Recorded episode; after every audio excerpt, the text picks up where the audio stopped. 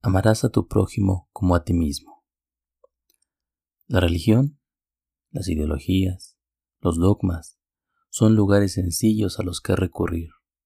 Proveen de un marco de ideas fijo, tranquilizador. Nos permiten adaptar todo lo que existe a un modelo que parece flexible y benevolente, pero que determina tiránicamente al objeto.